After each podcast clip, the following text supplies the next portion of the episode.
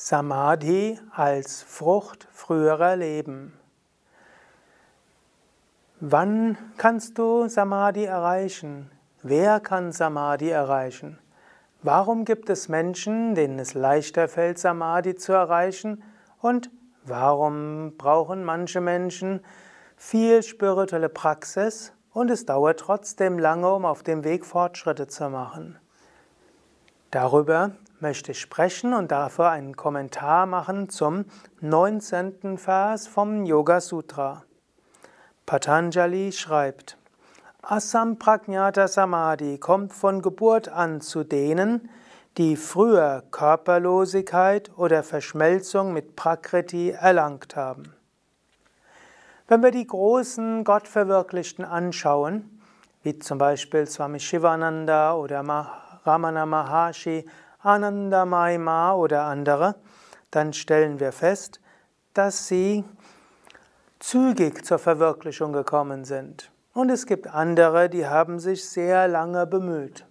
Swami Shivananda letztlich war auch wahrscheinlich 20 Jahre auf dem spirituellen Weg intensiv, bevor er die Gottverwirklichung erreicht hat. Ramana Maharshi ist fast darüber gestolpert, und es heißt, dass Ananda Mahima von Geburt an schon vollkommen war, nur durch eine Periode von Sadhana Lila hindurchgegangen ist, also von einem Spiel Lila, von spirituellen Praktiken. Warum kommen manche Menschen zügig zu Samadhi? Und er sagt, wir kommen dann zu Asampragnata Samadhi, wenn wir schon in früheren Leben viel erreicht haben. So sagt er Bhava. Letztlich der Ursprung, die Geburt kann die Ursache sein für Samadhi. Also Bhava, Geburt kann Pratyaya sein, Ursache für Asampragnata und das heißt aus einer früheren Inkarnation. Krishna sagt das auch im sechsten Kapitel der Bhagavad Gita, wo Arjuna auch fragt, was, wenn ich in diesem Leben nicht die Gottverwirklichung erreiche? Ich bemühe mich intensiv, aber erreiche sie nicht. Bin ich dann verloren? Und da sagt Krishna nein. Keine Anstrengung in diesem Leben ist vergebens. Was auch immer du in diesem Leben machst, selbst wenn du nicht Nirvikalpa Samadhi erreichst, im nächsten Leben wirst du zügig dorthin geführt. Und vielleicht, wenn du über dein Leben nachdenkst, wirst du auch feststellen, dass es eine gewisse Phase in deinem Leben gab, wo der spirituelle Fortschritt schnell ging, fast von selbst. Yogis würden sagen, das war die Zeit, wo du schnell das in Kürze erlebt hast, was du in einem früheren Leben systematisch dir erarbeitet hast. Und irgendwann stellst du fest, jetzt ist der Fortschritt langsamer. Dann bist du dort angekommen, wo du im früheren Leben gewesen bist. Jetzt gilt es weiter zu praktizieren. Und angenommen, du warst im letzten Leben fast verwirklicht, dann kann es sein, dass du in diesem Leben nur geboren zu werden brauchst und zügig kommst du in Samadhi. Das zweite sagt er hier, Videha. Videha bedeutet körperlos. Meistens sprechen wir davon, es gibt Jivan Mukta, das heißt lebendig befreit. Also Jivan Mukti ist die lebendige Befreiung und der Jivan Mukta ist derjenige, der die lebendige Befreiung hat.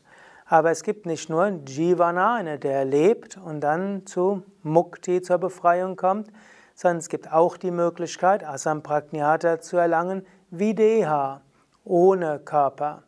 Deha heißt Körper, wie heißt ohne oder auch anderer Körper. Und so ist es auch möglich, dass du zur Asampragnata Samadhi kommst nach diesem Leben. Wenn du in diesem Leben recht weit warst, aber noch nicht die Vollkommenheit erreicht hast, dann kannst du nach diesem Leben in den letzten, die letzten Schritte gehen. So heißt es zum Beispiel, dass es wichtig ist, im Moment des Todes spirituelle Gedanken zu haben. Wenn deine letzten Gedanken sind Gedanken an deine Verwandten, deine Hinterbliebenen oder deinen Verwandten, die dir vorher schon die, ja, vorausgegangen sind und den Körper verlassen haben, dann wirst du in der Astralwelt deine Verwandten treffen und im nächsten Leben sich wieder mit ihnen inkarnieren. Wenn deine letzten Gedanken an deinen Besitz sind, dann wirst du im nächsten Leben in eine Umgebung geboren werden, wo Besitz wichtig ist. Wenn dein letzter Gedanke deine Katze ist, wirst du im nächsten Leben geboren werden, wo Katzen wichtig sind. Wenn aber deine letzten Gedanken Gedanken an Gott sind, ein Mantra oder auch ein Gebet, dann kann es sein, dass du nach dem physischen Tod weiter voranschreitest und dass du dann in die höchsten Ebenen geführt wirst, Videha Mukti erreichst, die Befreiung ohne Körper. Dann spricht er noch von Prakriti Layana. Prakriti Layana heißt Verschmelzung mit der Prakriti. Es gibt auch die Möglichkeit, dass du anstatt zu verschmilzen mit Purusha, verschmilzt mit der Prakriti. Gerade im vorigen Vers hat er ja auch von Savichara und Savitaka gesprochen. Und das kann auch heißen, dass du anstatt mit Purusha, mit dem Bewusstsein zu verschmelzen, irgendwo merkst, du bist das Bewusstsein hinter der ganzen Natur. Du hörst auf, als Individuum zu existieren, aber anstatt dich mit Bewusstsein zu verschmelzen, verschmilzt du mit der Prakriti an sich. Und aus dieser Verschmelzung mit der Prakriti kann dann auch irgendwann Moksha entstehen oder Kaivalya beziehungsweise auch Asampragnata Samadhi. Wenn du aufhörst als Individuum dich zu identifizieren, wenn du dich stattdessen verschmelzt mit der Prakriti, wirst du irgendwann aus der Prakriti herauskommen und zu Nirvikalpa Samadhi oder Asampragnata Samadhi kommen. Es gibt ja auch im Buddhismus zum Beispiel das Bodhisattva-Gelübde. Das Gelübde, sich so, dich so lange zu inkarnieren, bis alle die Befreiung erreicht haben. Und das führt natürlich auch dazu, dass du aufhörst, an dich selbst zu denken. Wenn du so aufhörst, an dich selbst zu denken, entsteht so ein unglaubliches Mitgefühl mit allen. Und dann geschieht es irgendwann von selbst, dass du Nirvana, die Erleuchtung, erlangst.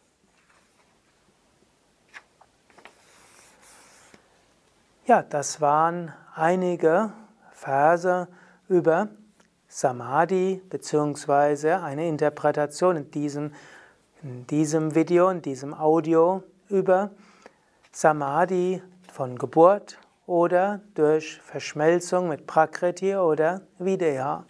Mein Name Sukadev von www.yoga-vidya.de dies ist ein Video aus der Raja Yoga Reihe, aus der Patanjali Yoga Sutra Reihe und dies ist auch ein Video im Rahmen der zweijährigen Yogalehrerausbildung, ein Yoga Vidya Schulungsvideo. Einige hundert Videos über den ganzheitlichen Yoga Weg. Ich habe auch ein Buch geschrieben, die Yoga Weisheit des Patanjali für Menschen von heute und darin findest du noch mehr Kommentar zu diesem Vers. Das nächste Mal spreche ich über die Verse 21 bis 22. Dort geht es um die Wichtigkeit des intensiven Strebens nach Vollkommenheit.